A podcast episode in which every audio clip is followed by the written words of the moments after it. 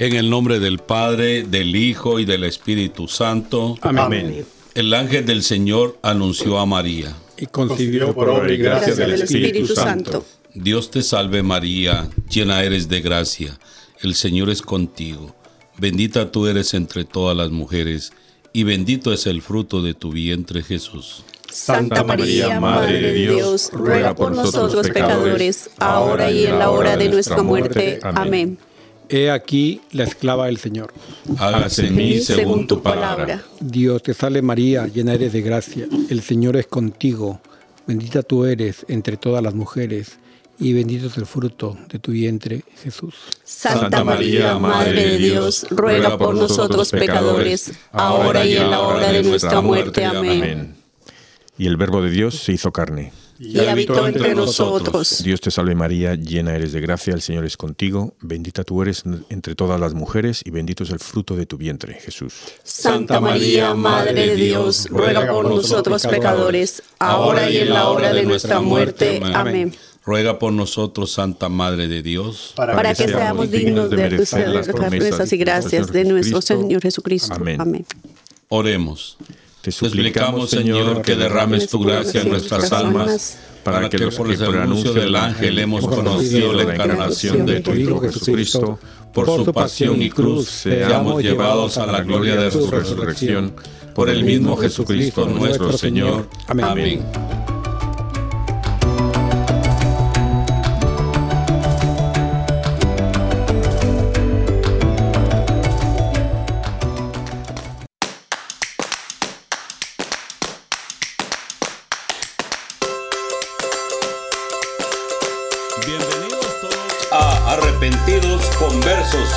Testigos, un programa católico sobre Pedros, Bonfilios, Restitutas, Pantagatos.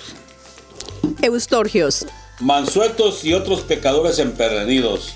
¿Cómo están? ¿Cómo está? Bienvenido. muy bien, aquí bien, pasándolo bien. ¿Y ustedes cómo están? Bien, gracias a Dios. ¿Qué dice ah, Santiago? ¿Qué tal? ¿Cómo estamos? Aquí pues comenzando otro y otro episodio más con nuestros propios nombres reales. A ver, nuestra... Eh, por primera vez aquí nos acompaña hoy Sandrita. ¿Cómo estás, Sandrita? Feliz, dichosa de esta invitación, muy contenta, gratamente sorprendida. Bienvenida, espera que no te canses mucho, que dure más de un programa. ¿Qué dice Álvaro? ¿Cómo estamos, Álvaro? pues bien, estoy bien, bien, bien, gracias. Aquí luchando en esta cuaresma, a ver si, si aguantamos. Tenemos que aguantar. Bienvenidos todos. Muchas gracias por acompañarnos en esta hora. Un lunes más. Gracias porque siempre están con nosotros para conocer más de nuestros queridos santos católicos. Oye, Mario, ¿y tú cómo estás? Pues bien, gracias a Dios estoy bien. Este, ah, una gran bendición estar aquí con ustedes compartiendo con todos los oyentes y cada día son más los que se agregan a este grupo de arrepentidos conversos. Pero aquí estamos. Que Dios nos bendiga a todos, incluyéndome a mí. Gracias. Pues como les decía, saludo a todos los amigos de Radio Querigma y demás emisoras que nos acompañan a esta hora y nos permiten entrar en sus hogares. Un fuerte abrazo donde quiera que se encuentren. Muy bien, este Santiago, ¿a qué santos honramos el día de hoy? Hoy día nos toca honrar a Santa Cristina, San Ansobino, San Eldrado, San Pientio, San Ramiro y compañeros mártires, San Sabino de Egipto, Beato Ángelo de Pisa, Beato Pedro II Abad. Que intercedan por nosotros. Amén, amén. Amén. ¿Y a qué santo Beata nos toca reflexionar hoy sobre su vida? Bienvenido. Nos toca nos- eh, a Beata Francisca Trejet. O. Trejet, ¿no? O Trejet, no sé. Bueno, Los dos, yo- están- vale, yo creo cualquier. Bueno, y saludos especiales a todos los oyentes con el nombre de Cristina, ¿no? Cristina y Francisca, sobre todo, que nos toca... eh, oh, sí, es verdad, es la que. Francisca, sí, sí. Aunque Cristina también es la que encabeza que- la lista de santos que hoy día recordamos. Sí, sí. Además de los sansovinos y Pientío Sí, y Ramiros, sí. Algún eldrado con el Drado, ¿no? Bueno.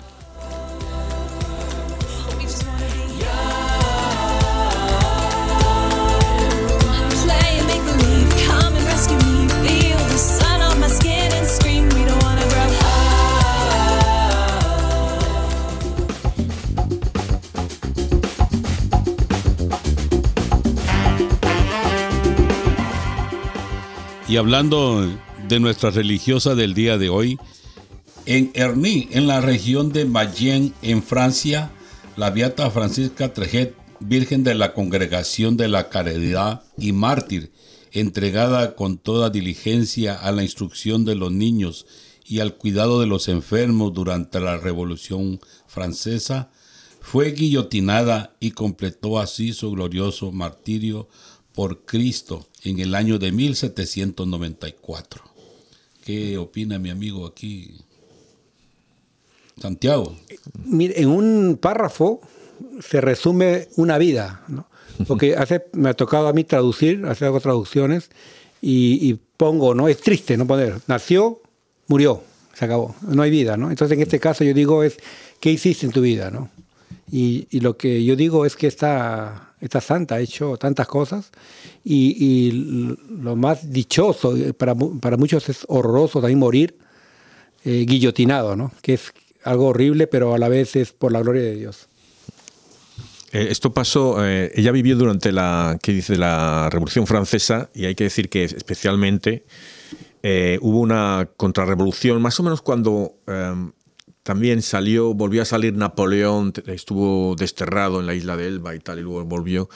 Entonces hubo una contrarrevolución de los campesinos y hubo un ejército católico que no, me acuerdo cómo se llamaban los ah, los llamaban los eh, ven- ventos algo así Eh, y que creo que no fueron no tuvieron éxito pero hay que hay que destacar que la importancia del catolicismo en Francia en toda Europa Eh, si cuando salió el protestantismo eh, Francia, claro, toda Europa tuvo ese, intento de independencia de la Iglesia Católica, ¿no? De, de- de- de- eh, les atraía el protestantismo de alguna forma. En Francia no, sobrevivió. En Francia, lo poco que hubo enseguida, la gente no. La gente quería ir a la iglesia, quería la Eucaristía. Y entonces eh, no me extraña que salieran esto, este ejército católico, eh, que me recuerda mucho al México, a los, ¿cómo se llaman los mexicanos? Los, Tiempo de la, de la cristiada. los cristeros, los, cri- Los cristeros, los sí. cristeros, sí. Y, y eso, que, que son, no, no, estos están en contra de la religión, nosotros estamos por la, por la iglesia y por, y por Cristo y vamos a luchar. ¿no? Y ella lo que hizo fue seguir siendo lo que es una religiosa, o sea, educando, cuidando, o sea, y eso, por eso la pillaron al final, porque también la acusaron de, bueno, ya, ya llegaremos al final, pero... Sí, pues ella nació allá en, el- por el 8 de abril de 1900, 1756 en el seno de una familia de granjeros. Llegada a la juventud ingresó en la congregación de hermanas de la caridad que se dedicaban a la enseñanza de la niñez y a la obra de misericordia y a las que por su hábito gris la llamaban las hermanas grises. Fue destinada a Saint Pierre des Landes Eh, ¿Cómo? Perdón, repite eso. fue, se le llamaban las hermanas grises y fue destinada a Saint Pierre des Landes. Tienes que tomar clases de francés. ¿eh? Oh, no, Eso no, es muy tú no. importante. ¿Cómo se diría? Muy Ah, no sé, yo no sé muy bien. Saint Pierre. Muy bien, está bien. Y se acreditó como muy pronto por sus virtudes. Era de carácter enérgico y organizaba muy bien las cosas. Luego, el 17 de abril de 1791, llegó la revolución, parte de, de Francia, impuso todos los maestros y maestras tenían que jurar la constitución civil del clero. Francisca se negó y perdió su cargo de maestra, pero continuó ejerciendo como catequista y siguió visitando a los enfermos en la escuela que tenía como compañera a la beata Juana Verón, que sería martirizada. Poco después de ella, ambas fueron detenidas y a finales de febrero de 1794 llevadas a Erní. Francisca pasó a la cárcel y Juana al hospital por estar gravemente enferma. Eso nos recuerda algo, esto de que tenía que jurar la Constitución y negar, dejar de ejercer como religiosa y tal. Es algo que está pasando en algunos de nuestros países ahora. Sí, ella dice Sí. que las acusaciones fueron tres, dice. Jurar fidelidad a la patria y, a- y por haber alimentado y protegido a los chuanan, a los chuans, Es decir, a los soldados bandianos, lo que decías tú un principio, los soldados que defendían la fe, ¿verdad? Y luego ella rechazó dar vi- vivas a la República y dijo que como cristiana ella ayudaba a todos porque todos eran sus hermanos en Cristo y fue condenada a muerte y guillotinada aquel mismo día. O sea que eso de las de las revoluciones no causan ningún alivio. La verdad hasta el día de hoy no se ve algo que ayude a la humanidad, no más bien que la perjudica grandemente a todos. Y como decía alguien en mi familia, la, el cordón se rompe por lo más delgado. Y así sucede el día de hoy. Los, más pobres, los más necesitados somos los, que sufrimos más con todas estas decisiones de, tanto en la vida que toman los, que dirigen los países. Estamos viendo muy, esto más se ha vuelto mucho más frecuente y está a la orden del día hoy en nuestros países. Lo veníamos viendo hace un tiempo en Venezuela. En Venezuela también la Iglesia Católica y muchos sacerdotes y, y religiosos fueron perseguidos por el régimen de aquel entonces, el presidente Chávez. Hoy lo estamos viendo con nuestros hermanos de Nicaragua, que también se está, está presente la persecución a la Iglesia Católica, algunos sacerdotes. Entonces es una práctica constante que cualquiera diría, bueno, en, ha pasado mucho tiempo, debimos haber evolucionado. No, son cosas que, que siguen presentes en la humanidad. Triste. No, y a veces, eh, bueno, lo que ha pasado en Siria y por ahí, ¿sabes? Entonces, eh, a veces nos pilla lejos y son muy cómodos, ¿no? Lo ves en televisión, lo lees en el periódico, pero son cosas raras de esos pueblos ahí lejanos, ¿no? No, no. Aquí puedes. Eh, aquí tienes también persecución, aquí en este país, en Estados Unidos, ¿no? Eh, tienes. eh, hablas con sacerdotes, los, escuchas y te dicen cómo, a ver, están en la en una cafetería y llega alguien y les insulta, ¿no? Por, a, veces por motivos que entienden, ¿no? Porque ha habido también el problema de los niños, del, abu- del abuso de los niños y todo eso, entonces es cosas que a veces te los buscas tú mismo, ¿no? Pero yo lo que quiero decir es que eso, que nos preparemos, porque antes, más antes que después, nos va a tocar a nosotros de alguna forma, ¿no? Eh, que, que no estamos muy cómodos, ¿no? No podemos simplemente ir a misa y ya estoy contento. Hay que involucrarse en estas cosas, ¿no? Porque, eh, eh, ahí en Nicaragua que han metido en la cárcel a un, un- un obispo, ¿no? Un obispo. o sea, eh, porque no quería venirse aquí, no que él se quería quedar ahí, ¿no? Pues este es un ejemplo esta ella también y, y los hay miles, o sea, cuántos cuántos a través de la historia han muerto por no querer renegar y el siglo este siglo ya el siglo XXI ya ha habido más muertes cristianos que en el siglo pasado, fíjate.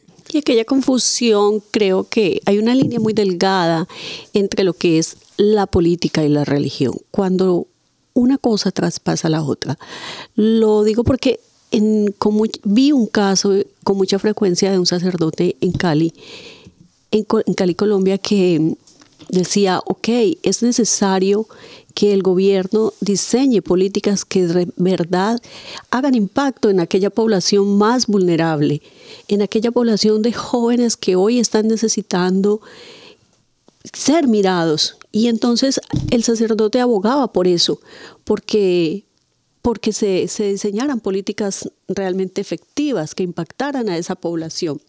Entonces el sector político dominante decía, no, es que el sacerdote o es guerrillero o está protegiendo vándalos y, y atribuyen una cantidad de cualidades no gratas a la Iglesia Católica porque defiende aquel sector de la población que está vulnerable. Entonces entra la estigmatización hacia el sacerdote, hacia el servidor religioso, porque no oculta aquello que la sociedad en general quiere tapar.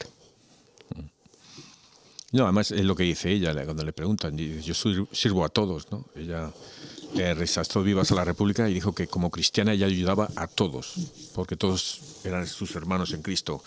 Entonces, lo que dices tú, te, te va a pillar a- al, al verdadero cristiano, le va a pillar por un lado, por otro, le va a pillar en medio la, una guerra, una revuelta, lo que sea, le va, le va a pillar. Y, y luego también, eh, y es por eso lo que digo que ahora que nos va a haber persecución, porque hay ahora una cultura del, del aborto y de la transgéneros y, y de la eutanasia y, y cosas que vienen. A lo mejor nosotros somos la primera, la primera generación que puede abortar a sus hijos y que sus hijos les maten a ellos con eutanasia, que los hijos elijan por ti y te metan. a saber lo que vamos a ver, pero tenemos que estar preparados porque eh, ahora, si eres contra abort- en contra del aborto, te, fuera te ponen, o sea, no puedes decirlo porque te, te- te acusan de, fíjate, de antimujer y antidemócrata y anti de todo. Ah, pero bueno, Y, y lo que cuesta también, he visto también que, ya que se habla de política y religión, ¿no? Cuando uno jura, cuando uno llega al gobierno, dice, juras por Dios y por la patria. Primero se pone a Dios, ¿no? Y luego se pone a la patria. Y pues uno tiene que seguir primero a Dios, ¿no? Y vemos en nuestros países mucha corrupción y hasta un político dijo, ¿no? Que juraba por Dios y por la plata. Oh, Entonces, para, y que eso ocurre a veces. Sí, no, no. El, el presidente español es el primero que, que no juró por la Biblia, que no, no usó la Biblia para jurar. O sea ¿Era que- correcto eso? O sea, Eh, bueno, eh, Cristo fue el primero que dijo a Dios lo que es de Dios y al César lo que es del César. Entonces, y es, la hay que iglesia. separar, dicen, la iglesia del Estado. ¿no? Sí, hablamos la semana pasada de. Mira, ya no me acuerdo del nombre de la santa o la beata. Francisca Trejet. No, no, no, no. Esa es la de hoy. Digo la de la semana pasada. Y, y estuvo donde cuando el Papa Inocencio IV, que estuvo peleándose con el emperador Federico II, ¿no? Y era eso, la, la, los que decían que la iglesia dejase de, de gobernar, porque la iglesia tenía muchos territorios y tal. Y contra, o sea, iglesia-estado, esa tirandez, ¿no? Y, y al final yo creo que, que la iglesia se ha liberado de eso, de, de ser iglesia-estado. Y, pero ahora lo que pasa es que estamos en un lado en que el, el Estado quiere deshacerse de la Iglesia completamente. No es que no quieran que la Iglesia se meta en sus asuntos, sino que se quiera. Porque Esto es lo que critican, perdón, cuando dicen a los curas, ¿no? Tú dedícate a, a orar, a predicar, pero no te metas en política. Igual ahora último en Perú ha habido campesinos que salen a protestar. Dice, ustedes no, no se dediquen a la política, ustedes pidan educación, pidan salud, pero no se dedican a la política. Entonces, ¿de qué manera uno puede, como católico, como cristiano, puede entrar en política? Porque el, el Papa ha dicho, entren en política, hagan política, ¿no? ¿Tú, crees no que. Jesús fue político? Jesús fue Jesús, cristiano. Yo creo que él abarcó todo, ¿no? No se le podría encerrar en una sola. Aunque él criticó al Él poder defendió, político. él defendió a los pobres. Y él criticó al poder político también. el- es, que fue. el- bueno, el- al, al poder religioso en ese tiempo, ¿no? A los fariseos. ¿no? Es que la política social es política social y la Iglesia tiene que estar metida en eso, en la política social. Luego, hacer leyes, eh, lo que pasa es que eh, es porque en este, en este país que hay un artículo de la Constitución que es eh, la libertad de religiosa. Pero la libertad religiosa la escribieron los fundadores del país, ah, que la mayoría eran masones, para que el Estado no se metiera en la religión, para proteger a la religión con el Estado, que el Estado no te forzase a llevar una religión al pueblo. ¿no? Pero ahora se lo están tomando como que la religión no puede estar metida en el... En el No, no puede defender a los pobres. Exactamente, ejemplo, cosas- a, a los necesitados. Sí. Y fíjate, eso pasó, ah, pasó hace poco. Un concejal del, de DC, él, este, yo creo que al arzobispo le dijo que no se metiera en cuestión de, de- parece que están hablando del aborto y cosas así. Y bueno, pero gracias a Dios que perdió el loco ese. Pero la cosa es, ¿cómo un político le va a decir que no se meta a defender a, a los pobres? O a, o a- o a defender a, a los más vulnerables. ¿Verdad? Sí. So, nosotros como iglesia tenemos que defender, porque si no lo defendemos nosotros, si no lo defiende la iglesia, ¿quién lo va a defender? Un ejemplo de Monseñor Romero, ¿no? Que fue martirizado. Él criticó al poder político de ese tiempo.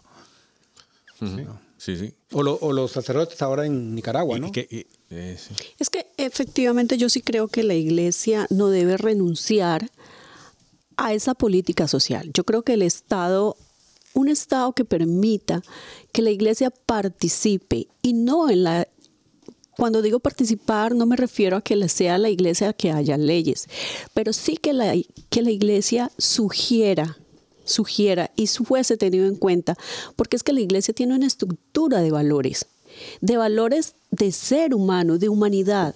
No nos, no, aquí no estamos eh, en eh, animales, aquí estamos seres humanos. Y Y la iglesia siempre procura el bienestar general del ser humano. ¿ya? Entonces, la iglesia no puede renunciar a esa base, a ese principio, al principio ético, al principio moral y a, y a impartir justicia. ¿Ya? Pero no, no la justicia que te lleva a la cárcel, sino que haya más equidad, ya para el bienestar de todos, una sociedad donde sea más igualitaria. Entonces, no es ese capitalismo salvaje donde, como tú dices, efectivamente quieren que la iglesia no participe. Cuando no aceptan la participación de la iglesia, nos están, están excluyendo a la iglesia de esa base, de ese cimiento, el cimiento moral y ético. Entonces, es importante que cualquiera que sea el Estado, cualquiera que sea el gobernante, siempre debe tener una base moral y ética que yo creo que la iglesia la provee suficientemente. Yo creo que a través de la historia, también siguiendo un poco la línea, a través de la historia siempre han querido eh, poner abajo la iglesia. Y la iglesia se ha mantenido. Una de las cosas es que si la iglesia no es pro el pobre, pro, pro el necesitado, nosotros tenemos en, en peor situación, ¿eh? Exacta, Tenemos en peor situación. efectivamente, ¿cierto? Es por eso que la iglesia tiene una doctrina social, ¿no? que es el principio del bien común, de la de lo destino universal de los bienes, la participación, solidaridad, ¿no? los valores. Así que yo creo que como católicos tenemos que, que seguir esto, y como lo, lo hizo la hermana mártir, ¿no? Francisca Trejet, que ella se negó a decir eh, viva la revolución. Yo siempre pienso, yo digo viva el Perú o viva República Dominicana, viva Estados Unidos, ¿no? Pero yo creo que siempre, como dice uno, no hay que amar a Dios sobre todas las cosas. Y, as- y así como, como ella, tenemos el claro ejemplo del niño José en México. Cuando hablábamos hace un momento de la revolución en México, que todos fueron perseguidos, en ningún momento a él, todo lo que le hicieron tremendo. Y él no dejó de decir que viva Cristo Rey. Entonces, hablábamos un poco acerca de las políticas de los países de nosotros. Hay tres poderes y ponen en el cuarto poder a la prensa. Pero yo digo que debería de ser el- eh, la iglesia debe de estar metida en esos poderes porque es la que ve, como decían ustedes, es la que ve por los pobres, por los más necesitados. Si no fuera la iglesia, ¿quién lo va a hacer? Los políticos solo van pan para su matate, como dicen en mi país, y, y lo mismo, todo mundo el dinero los vuelve de una manera que se olvidan de las necesidades de todos los seres humanos, y para eso están los religiosos, para eso es que están los santos de la iglesia, que Dios los escoge para un buen camino de poder servirle a los más necesitados. Y tenemos cientos de ejemplos de todos los santos de la iglesia en todos los países del mundo que han existido desde la creación de nuestra religión. Siempre ha habido gente que saca las castas por, por la gente más necesitada. En el Antiguo Testamento están los hermanos macabeos, ¿no? Sí. que, se, que son horriblemente asesinados, torturados. Y, y ellos pues reafirman su fe ¿no? en, en Dios. Sí, el- y además eh, esto lo pone lo- la, la política social de la iglesia lo pone Jesús, no viste al desnudo, a dar a comer al hambriento, eso es lo que hace la iglesia, porque esas son las enseñanzas de Jesús, ¿no? Y lo que dice es ah, eh, bienvenido, la iglesia ha llegado hasta aquí, le han pegado palos por todos lados, se ha pegado palos a sí misma. Eh, hablando de la revolución y de Napoleón y tal, fue Napoleón, creo que fue al Papa Pío VII, que le dijo, yo voy a acabar con la iglesia. Y, y Papa le dijo, buena suerte, nosotros lo hemos intentado por 17 siglos o 18 y no, no hemos podido. O sea que nosotros mismos a veces somos, estamos en- hacemos las cosas en contra de la iglesia. A veces somos los... A veces somos los católicos que nos ponemos en contra del obispo, del sacerdote, del párroco, tal. Eh, otras veces son infiltrados, y los llamamos infiltrados satánicos, co- como lo- aquí hay un grupo que es eh, católicos pro aborto. Y no Oh son God. católicos, han cogido el nombre ese, pero no son católicos, Ellos son gente que han pro- cogido y han, han puesto el nombre. Pro-choice, ¿no? Son pro-choice, sí. Lo que han hecho es, es meterse a, a poner ese nombre al título. Entonces, claro, algún católico será, se habrá caído, eh, creído y, oh, soy católico, yo voy a ser por aborto, porque no sé qué, porque. ¿sabes? Soy pro mujer, pues pro Yo, aborto. yo creo que yo vi a Santiago marchando una vez con ese grupo. ¿eh? Sí, pero eso es despistado, eso es despistado. No, porque, no pero en, en realidad Dios nos pone, a mí me impacta en la- el, el Antiguo Testamento que dice, he puesto ante ti la vida y la muerte. Tú decides, ¿no? Puede haber muchas leyes contra el aborto, pero al final el que decide es uno, porque realmente cualquiera puede hacerlo, ¿no? Dios nos Yo da no, el, no, libre no albedrío-. Yo no puedo. No puedo. Entonces, es por eso que la tarea nuestra ¿no? es educar ¿no? y, y concientizar. Sí, yo, yo creo que, que, bueno, eh, estamos hablando eh, al aborto, ¿no? Por ejemplo, El aborto, que es un tema bien- que es- bien sí, Es muy complejo. Yo creo- es muy complejo, muy complejo, pero yo creo que es disfrazado en pro mujer es lo más machista que hay en, en la, una de las cosas más machistas que hay en la sociedad. ¿Por qué? Es. Porque solo la mujer puede tener el aborto. Un hombre no puede tener un aborto. No, pero el hombre también... El que- te aseguro que el 80% de los que hacen abortos son hombres, de los doctores. Seguro. Claro. Y, y lo triste es que a veces solo se deja a la mujer, pero el hombre también participa en ese embarazo. Sí, a veces se lo- le los padres y- condenan a la chica. Y al hijo se le. Exactamente, también. el- Entonces, a veces la no- víctima es la, chica que aborta. Sí, y el, el padre ni nadie sabe. Nadie, todos la culpan a ella. Entonces, yo- la veía como la, a veces la, a la apedreada, ¿no? Todos la apedrean, pero al final ella es la víctima también. Porque hay dos víctimas ahí: el abortado Mm. y la, la mujer, ¿no? Muchas de ellas jovencita que ha sido violada. O muchas cosas, ¿no? Eh, Eh, Pero yo, yo, yo creo que ya en la parte más espiritual, yo creo que cuando se practica un aborto, son pues el médico que lo practica, la chica que, lo, per- que, que se somete al aborto. Pero yo creo que el hombre también aborta en ese instante, porque es que el embarazo, estamos embarazados los dos, ¿ya? Estamos esperando un hijo de los dos, La decisión de abortar, yo creo que la mujer no la toma sola, yo creo que la- siempre la mujer consulta con su pareja y entre los dos lo decide.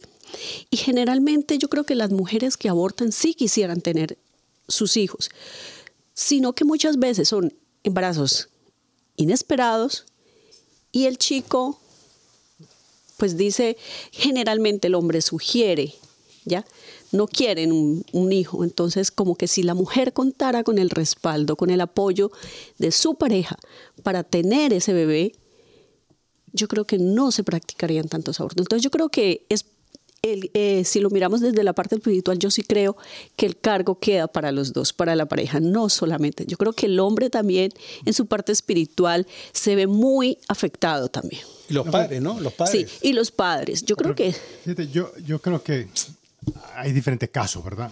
Pero digamos, cuando empezaron esto, que, que esta ley pasó de aquí en, en Rose, Rose Versus Wade. ah, donde hicieron legal el aborto otra vez, el, salió una, una, no cuando lo, lo hicieron ilegal el aborto, perdón, salió una artista que no me acuerdo el nombre de ella, y dijo, yo he hecho cinco abortos y yo estoy bien, ¿verdad? Es, eh, quiere decir que en este caso también hay personas que no tienen conciencia, o sea, exacto. ¿verdad? De como esta mujer viene y, y hay muchas mujeres, o sea, siempre que la pone, Creen que es un anticonceptivo el aborto, ¿no? claro. Pero yo digo, no importa cuántas leyes haya, lo importante es que haya conciencia, porque en Latinoamérica, en mucha parte del mundo está prohibido el aborto, pero igual lo hacen, peor todavía. Claro. Entonces, la clave no, no solamente decir, ya, se prohibió el aborto, ya, nadie va a abortar. Yo creo que la gente va a seguir matando al, al niño si es que nosotros no sabemos educar a la gente, educar al hombre, a la familia, ayudar a la niña que, que está embarazada, porque a veces a la niña se le Sí. condena. Y sí, exactamente. Y, y María fue eh, joven, embarazada, sin estar casada. eh, pasó de todo. Ella Y- pasó. y fue casi la repudia a José, ¿no? Sí, casi la repudia. O sea, que ella lo pasó todo. Pero como católico no puede estar en contra del aborto por tres razones. No en tercer trimestre porque San Juan Bautista cuando estaba en el tercer trimestre como feto saltó cuando reconoció a Jesús. Jesús estaba a las poquitas semanas de ser un feto en el vientre de María. Y María cuando se presenta a Lourdes en, a Bernard- Santa Bernardita en Lourdes la dice yo soy yo soy la Inmaculada Concepción o sea que la Concepción ya es. O sea yo soy la Inmaculada no dice yo soy la el yo fui el Beto Inmaculado de nueve meses no yo soy la Inmaculada No. Concepción Eh, que eso me recuerda mucho a lo de Dios en el Antiguo Testamento yo soy quien soy yo soy quien soy, soy, soy, o sea, porque está fuera del tiempo, ¿no? Pero, Hasta Jeremías dice, ¿no? Antes que naciera yo te conocía. sí. O sea, a veces la vida no solamente comienza en la concepción, sino comienza más allá. Y Entonces, las leyes que Mente decir- divina, in mente divina, dicen. Claro, pero ¿qué debe decir la ley en cuanto al aborto, por ejemplo? ¿no? Prohibirlo en todos, en todos, desde la concepción, porque a veces dicen desde el momento de nacer, dice, ¿no? Creo que muchas leyes dicen. Y ese momento de la concepción. Es que estamos aquí por un, por un plan de Dios. No estamos aquí por un accidente, no estamos aquí por ninguna otra circunstancia diferente a que, a que obedece al plan de Dios.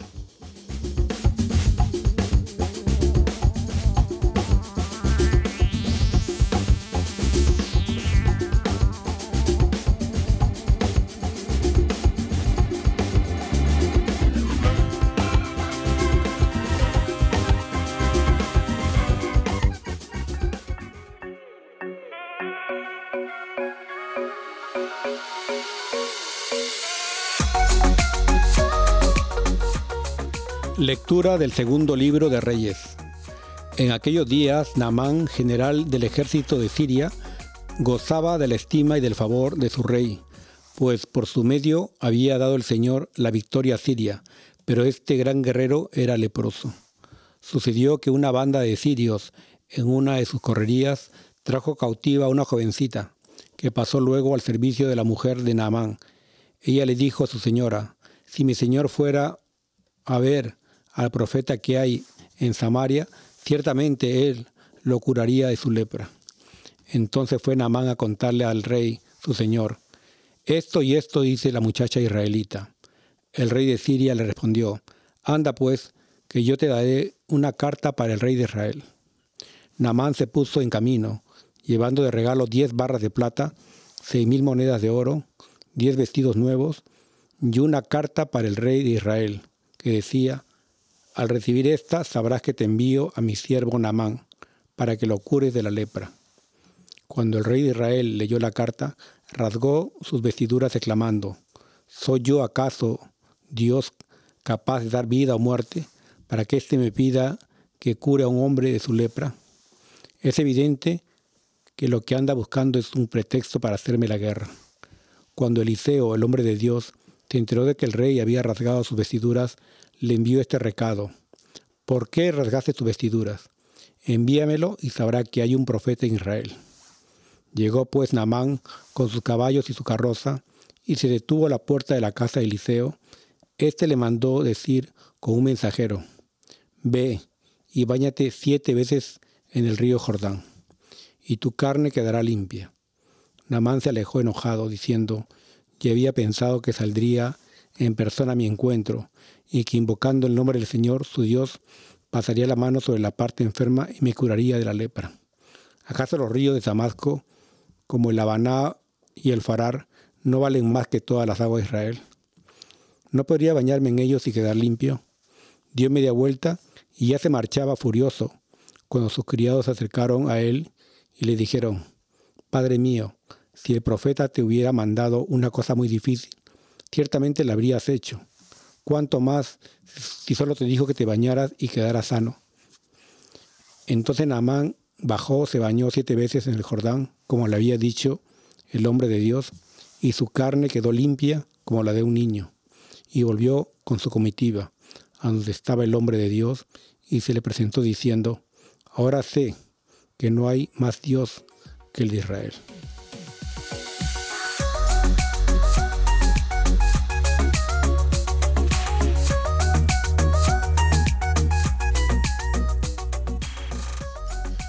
Estoy sediento del Dios que da la vida. Estoy, Estoy sediento del Dios que da la vida. Como el venado busca el agua de los ríos, así cansada mi alma te busca a ti, Dios mío. Estoy, Estoy sediento del Dios que da la vida. Del Dios que da la vida está mi ser sediento. ¿Cuándo será posible ver de nuevo su templo? Estoy Estoy sediento del Dios que da la vida. Envíame, Señor, tu luz y tu verdad, que ellas se conviertan en mi guía y hasta tu monte santo me conduzcan, allí donde tú habitas. Estoy sediento del Dios que da la vida. Al altar del Señor me acercaré, al Dios que es mi alegría, y al mi Dios, a mí a mi Dios el Señor le daré gracias al compás de la cítara. Estoy sediento del Dios que da la vida.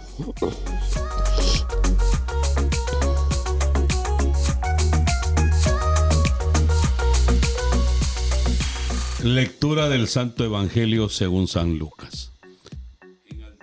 Tiempo llegó Jesús a Nazaret, entró a la sinagoga y dijo al pueblo, Yo les aseguro que nadie es profeta en su tierra.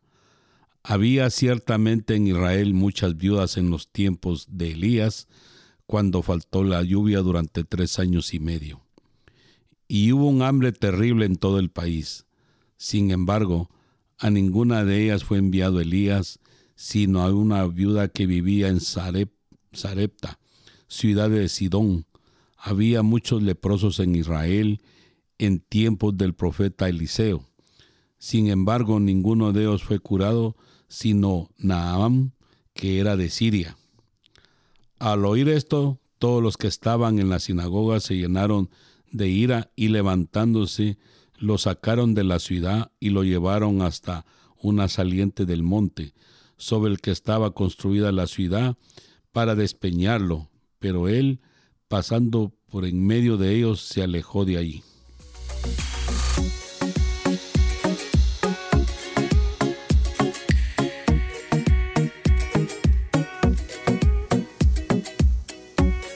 Bueno, como ustedes verán, la primera lectura y, y el Santo Evangelio tienen mucha relación, porque yo lo resumo como de esta manera.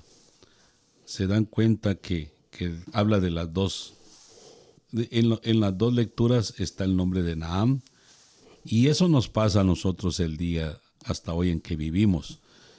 Llevimos- estamos llenos de lepra nosotros, pero de lepra de envidia, de rencores, de todo lo que hace Dios para nosotros, nosotros protestamos. Es una lepra terrible que tenemos y tenemos que ah, acercarnos más a, a Jesús como se acercó Na- el, el profeta este a Naamán, Naamán. a Naamán, y, y ven que de qué manera lo cura de la lepra que tiene. Yo creo que nosotros nos tenemos que purificar con el agua cuando el bautismo nos hicieron eh, acreedores a la vida de Jesús. Tenemos que buscar ahora en estos tiempos de la cuaresma, tenemos que buscar nosotros también sanarnos, porque es una envidia tremenda en todo el mundo. Por eso es que estamos como hasta el día de hoy y yo creo que la mejor manera es acercarse a Jesús. Siempre yo pregono que cada día debemos de, de acercarnos más a Jesús, de enamorarnos más de Jesús, pero no nos olvidemos también de nuestra Madre Santísima María, que ella estuvo con todo su, su, enseñanza siempre ahí con Jesús. Así tenemos que hacer nosotros. No alejarnos de él ni un instante de nuestras vidas. Darle gracias porque nos da un nuevo amanecer y darle gracias por haber tenido trabajo y pan y comida, a muchas veces hasta de sobra en nuestras alacenas. Darle gracias a Dios. Y si podemos compartir con el más necesitado, debemos hacerlo de todo corazón. Me gusta lo que has dicho de la lepra y aquí el bañarte en el río siete veces es ir simplemente a confesión, cinco minutos, más fácil no lo tienes y a cuánta gente hay que no va. El otro día estaba, lo conté hace unas semanas, que leía una cosa, de, creo que era en Instagram, entonces alguien había puesto, qué, qué bonito la confesión y tal, y luego había respuestas, ¿no? Y la mayoría de gente que no iba a confesarse o que la veía innecesaria o que no le gustaba, claro que le daba vergüenza, otros que para qué si yo le puedo pedir perdón a Dios y ya está. Es que no se, no se dan cuenta de, de un sacramento, es un sacramento, eso es el poder que tiene. Eh, eh, a veces ah, la gente que no son católicos, incluso los católicos, se creen que, la iglesia ha puesto sacramentos o ha puesto cosas porque les sale dogmas, porque le ha salido, le- les gusta, ¿no? Son estudiados, son ah, ha habido escritos por los padres de la iglesia y por eso, por ejemplo, los protestantes no, no estudian los, los primeros santos porque son muy católicos. Eh, hablan de la Virgen, hablan de, de- de- los sacramentos de la Eucaristía, entonces ¿no? hablan de- del Papa, entonces no, no les gusta eso. Por eso no, se pierden un montón. Y eso, la confesión. Es- Sería bonito que en este tiempo de cuaresma eh, todos los católicos y los que no son católicos reflexionemos sobre los, la- el misterio de la confesión. De la confesión. Eh, porque Eso es para los retos, ¿eh? Exacto. Pero como ustedes decían, efectivamente, más fácil no lo podemos tener. Más fácil no lo podemos tener. Y esa sería una manera muy bonita de, de entrar a purificarnos y poder entrar en la gracia, ¿ya? De esa comunicación hermosa que debemos tener con, con el Padre Celestial y con la Virgen María. Yo creo que Y, y fíjate que lo dices que ahora creo que uno, uno de las, ah, los mandamientos de la iglesia, de la Santa Madre Iglesia, es eh, confesarse una vez al año y creo que es por cuaresma, ¿no? Eh, Sí. Es por cuaresma, tiene que ser. Entonces, no debemos desaprovechar este tiempo de es- cuaresma. La invitación es esa, a que no desaprovechemos este tiempo maravilloso, que es un tiempo de cuaresma, para que quienes no lo hayamos hecho, quienes no lo hayan hecho, pues ahí está, la cuaresma, tiempo ideal, apropiado para, para confesarnos, para purificarnos y participar en todas aquellas actividades que tiene la iglesia para esta época, que son muchísimas y son muy bonitas, todas muy diferentes, pero que el fin es uno solo, darnos, crear una comunicación hermosa y constante con Dios. Yo- quería resaltar eh, la, la parte de Jesús que dice que en el tiempo de Elías envió a una viuda de Sarepta, eh, o sea, afuera de Israel, y curó a un sirio, a Naamán, el sirio. O sea, que Dios a veces nos llama a nosotros, a los católicos, los cristianos, y no le hacemos caso. ¿Y qué hace? Él va donde el, el que nosotros despreciamos a veces. El, ¿no? el samaritano, ¿no? Eso le da cólera a la gente, le dice, oye, pero yo, soy católico, yo voy a la iglesia, ¿por qué estás hablando de los, de los, de los otros, no? Yo creo que aquí eh, esto crea el enojo de todos los, israelitas de ese tiempo, los fariseos que casi lo van a, lo van a matar. Porque dice, oye, un momento, Jesús vino por nosotros, no por esos paganos, ¿no? Y vino por todos. Y, y yo veo ahí, no sé, si me- por favor corríjame si, si me equivoco, que a Jesús lo quisieron tirar del, de un monte abajo, pero yo, yo me imagino a un Jesús grandote, fuerte, que se impuso entre ellos. ¿Por qué? Porque él caminó en medio de ellos y se alejó de ahí. Yo, yo no sé si me equivoco o no, yo imagino una persona con mucha autoridad, mucha fuerza, eh, más que física, una, autoridad espiritual que él pasó en medio de ellos y no le hicieron nada. Pero yo creo que es lo que decía bienvenido de la iglesia, ¿no? Que cuánta gente ha ido en contra de la iglesia, pero al final se han estorbado unos a otros y la iglesia ha ido pasando, haciendo su camino y haciendo su deber, ¿no? Es lo que veo. Y, y veo lo que decía eh, Mario, que de los leprosos, que hay mucho leproso social que lo que necesita realmente es- está sediento del Dios que da la vida y no lo saben, ¿no? Entonces necesitan purificarse, necesitan ir a confesión, venir a la iglesia, confesarse, como decías tú, Sandra. Una vez vete a confesar. La confesión es un, es un sacramento de misericordia, no de juicio, de castigo, es de misericordia. ¿Y, y qué, te, qué te dicen? eh, ¿Cómo se llama eso cuando te da... Bueno, ahora reza una Ave María, ¿no? ¿Cómo se llama eso? La penitencia. La penitencia. ¿no? La La penitencia penitencia. son, son, vamos, la penitencia dura 30 segundos, una Ave María que te dan. Ya no te- piden flagelarse, nada de esa Ya no, No. Pero es que, que sí, depende de an- los pecados, depende de los pecados. Sí, sí, sí. A- Antes, Pero, pero igual, la, la, la, la penitencia no- hoy no es esa penitencia Yeah. tortuosa que, que no podamos cumplir. Yo creo que todos podemos cumplir nuestra penitencia. Bueno, sería bueno saber la experiencia que cada uno ha tenido después de una, después de ir a confesión. A ver. Ah, pues mira, yo estuve ayer y fue precioso porque estaba en adora- había adoración y confesiones. Estabas ahí y preciosa. Santiago.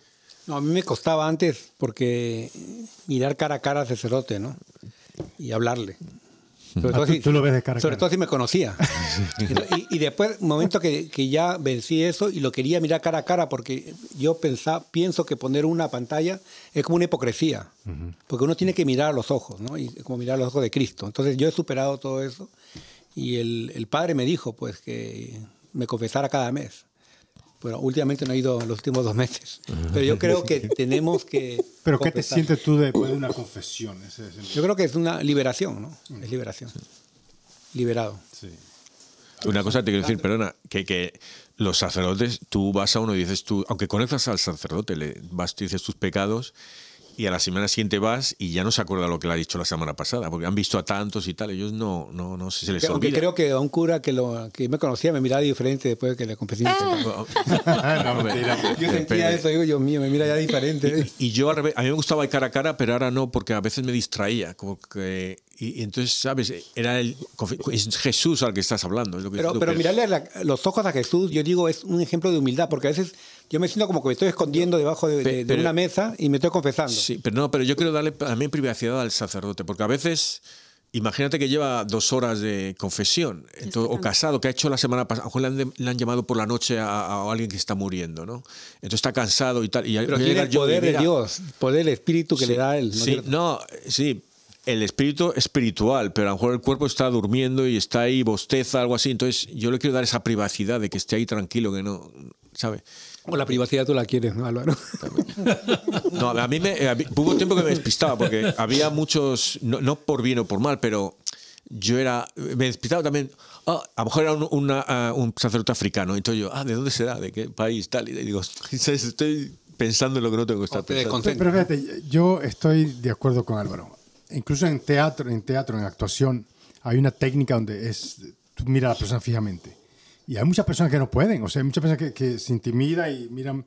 Entonces yo creo que hace, hace lo mismo, como mirar a una persona por bastante tiempo, ¿me entiendes? Eso es, no sé, yo creo que ha de ser eh, intimi- intimidador. ¿Cómo se llama? ¿Sí, intimidador? Intimidante. A ver, a ver, este, Isandra, ¿y tú cómo te sientes después de una confesión? Yo, después de una confesión, efectivamente sí me siento como, como liviana, liberada un poco de todas las cosas. Pero hay una cosa que a mí me llama mucho la atención y yo le comentaba a Mario.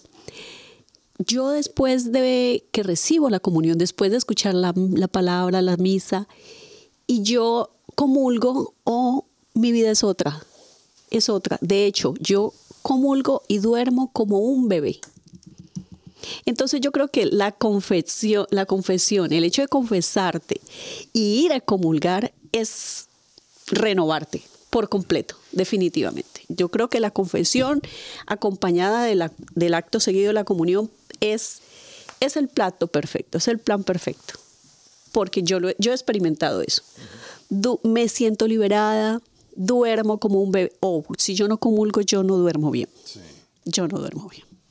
A ver, Mario. Yo comparto con Santiago que hace años ya, y me acuerdo que se metían los sacerdotes al confesionario y, un día en mi cabeza se me metió que yo quería que el padre me viera la cara.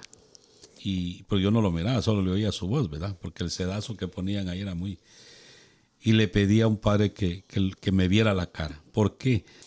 Porque yo me sentía más satisfecho de verle la cara al sacerdote porque, como dicen, ¿verdad? Estaba tomando el lugar de Jesús y yo me estaba confesando con él de todas mis cosas. Entonces, yo sentía más vergüenza, pero a la vez me daba más valor para decirle todas las cosas que había hecho malas.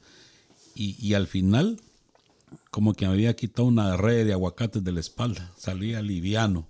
Y, y gracias a Dios, pues eso se ha cumplido hasta el día de hoy, porque eso de, de cumplir con este mandamiento, de confesarse, es una cosa que lo llena a uno de mucha satisfacción y hasta menos libras peso después de salir de ahí. No sé si a ustedes les ha pasado alguna vez que se han confesado con un amigo, con un sacerdote que fue amigo en su niñez. Eh, no. ¿No? ¿No? No, no, no, no. Bienvenido. ¿Tú cómo- cuál es tu experiencia? ¿Te has, te has- te has- te has confesado con alguien que has conocido?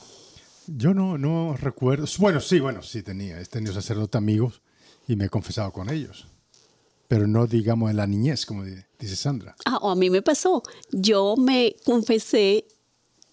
Hay un chico que yo conozco, creo que yo soy un poquito mayor que él, pero eh, hoy él es un sacerdote y, y recuerdo que, que eh, celebrando una misa en, en mi pueblo, eh, pues todos, un pueblo pequeño en Colombia que se llama Padilla, y todos pues felices de tener nuestro sacerdote del pueblo, que es un niño que creció allí, que estudió el colegio con nosotros.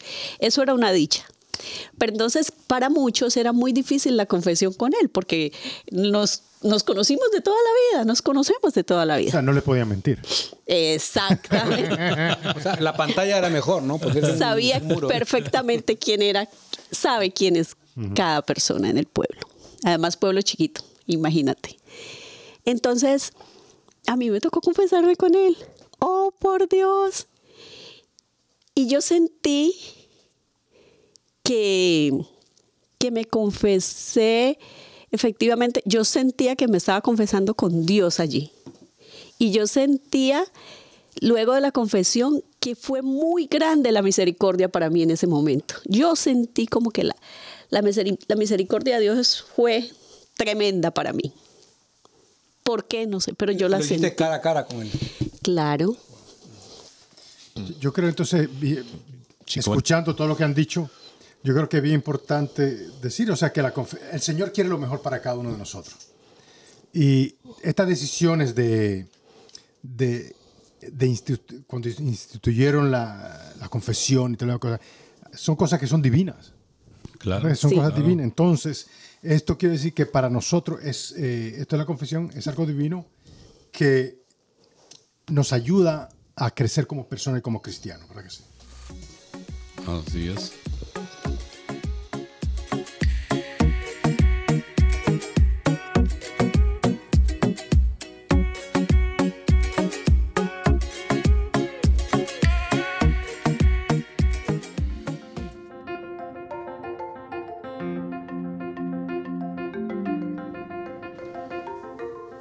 Bueno, hablando de nuestra moraleja, yo creo que lo podemos resumir en este sentido ahora que estamos en este tiempo de, de cuaresma. Lo mejor es ponerse en bien con nuestro Señor y, y lo dice claro la palabra, ¿verdad? Que no dejemos que Jesús tome el camino de regreso de nuestras vidas, sino que atrapémoslo con todas las fuerzas. No dejemos que, que pase lo que pasó aquí, que pasó en medio de todos. Como decía Santiago, que el cuerpazo de Jesús ha sido inmenso, no grandes músculos. No, acuérdense que solo con tocar las partes de él, de su ropa, la gente era curada. ¿Y qué nos cuesta a nosotros? Así que les dejo pues de que hagamos eso, no nos olvidemos de él, no lo saquemos de nuestra vida, abracémoslo fuertemente para que siempre habite dentro de nosotros y no dejemos que se vaya del lado de nosotros. ¿Y los retos? El reto, pues, eh, este, como les digo, Eh, Que Sandra primero, de- tú. ¿O qui- ¿Quién quiere comenzar con Sandra, nosotros? Sandra, venga, que ya está aquí, que venga. ¿El Y no reto? se lo robáis. Un reto, reto? para alguien, eh, para los oyentes o para nosotros mismos. ¿no? Para todos los oyentes, el reto, no vayan a la misa y salgan sin, con- sin confesarse y sin comulgar. La invitación es a que comulguemos, a que nos confesemos y efectivamente nos limpiemos. Eh, mi reto es eh, confesarse una vez a la semana. Muchos santos, siendo santos, se, se confiesan todos los días. Y a veces uno, lo peor que uno puede decir es, es que no tengo pecado. No, Dios mío, no tengo pecado. ¿Qué le digo al Padre, no? Entonces, eh, ¿por qué? Porque así como dice Sandra, ¿no? Eh, eh, hay que ir a misa y cuando uno va a misa, uno va a una cena, a un almuerzo. Y, y si no comes, pues está como vas a una fiesta y no participas. Entonces, dichosos lo llamamos esta cena, dice, ¿no? ¿Cómo te decían a ti, bienvenido, que un sacerdote, que si- una vez al mes y si quería ser santo una vez a la semana? ¿cómo se- Ah, sí, así me dijo. Porque me preguntó a mí, ¿cuándo va a ser tu próxima confesión? Le digo, ¿la próxima semana? Me dijo, no tiene que ir eh, toda la semana, puede ir una vez al mes. Sí. Así, O sea, que tú ya eres quieres santo, ser- o sea. Si uno quiere ser santo, tiene que ir todos los días. Ah, tú no querías, tú yo quiero ser un pecadorcito. Yo, sé- sí, yo no quiero ser santo. da mucho miedo ser santo. Lo va a hacer un santito. A ver, y- Ah, no, no, tu reto. ¿eh? Mi reto es que tenemos que ser como la santa, ¿cómo es que se dice? Trajet. Ajá, traje. Teresa traje, Traje. traje. Pero con acento francés, ¿no? Ah. no, no como acento dominicano. Francesca. Eh, que sigamos el ejemplo de, de la santa de hoy, eh, entreguemos nuestra vida, busquemos un lugar donde podemos ir y aquí como con las hermanas de la caridad, ir a un lugar y ser voluntario, y no solamente por una vez al año, vaya, hay que hacerlo más, más seguido, ver eh, a Jesús en estas personas, en, en los pobres, en los necesitados. Trabajos de misericordia, sí. Traer misericordia. Yo iba a seguir con mi. dando ahí con la adoración eucarística, ir a adoración. Y digo, el que vaya ya a unas- una hora a la semana, que vaya dos ahora en cuaresma. El que vaya una hora todos los días, que algún día vaya dos horas. El que nunca ha ido. Sí. El que nunca ha ido, que vaya una hora por primera vez. El que. Si el, uno va todos los días, dos horas, tres horas, cuatro horas, que venga y me diga un reto a mí, porque ya, ya ha llegado ahí. Mira, y- y ir a adoración no es solamente ir y empezar a hablar, y, ¿me entiendes? Uno tiene que dejar que, que el Señor te hable. Sí, sí, sí. Es, Así es que- un reto grande porque ir a adoración y contemplar, ese es, ese es un reto, porque no es entrar y pedir, Señor, dame, dame, dame, dame, gracias, gracias, gracias. No, te sientas ahí y contemplas, nada más. Y deja que Dios actúe. Claro, la- claro. ¿Y Mario? Bueno, ¿Qué- mi reto para esta semana, como dice el Evangelio y dice la lectura, tenemos que abandonarnos de esa lepra que nos está carcomiendo el cerebro y el corazón. Acuérdense que la fe de todo cristiano empieza en su mente, en su corazón y hacer buenas obras. Así es la fe que tenemos que tener. Así que ese es mi reto. Empecemos desde ya por ver a todos los más necesitados alrededor de nosotros. Compartamos ese pan que tenemos de más en nuestras mesas. No dejemos que se pudra ni que se llene de lepra. Compartámoslo con todo el mundo. Maravilloso, amén. Y lo, lo que yo digo que cuando uno hace trabajos de misericordia, que cuando ya los haces regularmente, el Señor te los va a poner delante y no te vas a dar cuenta, los vas a hacer sin ya por por no por inercia, bueno sí por inercia espiritual, digamos. o sea que- Eh, eh, Lo que quería enfatizar lo que dice Álvaro y también Mario es que el hábito es una cosa es hábito, es decir, hacia el monje. No, y luego hace al monje y a la, y a la monja, y a la monja. Pero el hábito se convierte en virtud. O sea, eh, a veces tienes que repetir, repetir, hasta que ya lo haces de una manera natural. Al comienzo te va a costar, pero luego ya eres virtuoso o virtuosa. ¿no?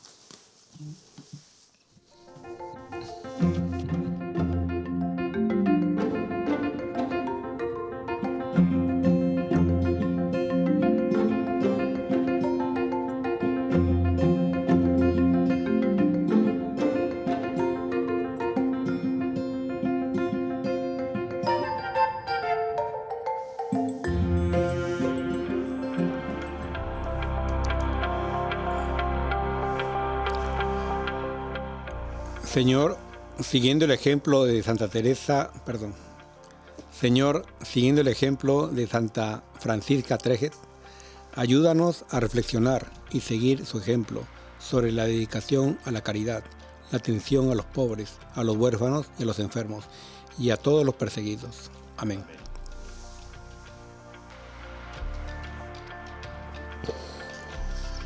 Padre, Padre eterno, yo te ofrezco la preciosísima sangre de tu divino Hijo Jesús, en con la unión con las misas celebradas hoy día a través del mundo, por todas las benditas ánimas del purgatorio. Amén.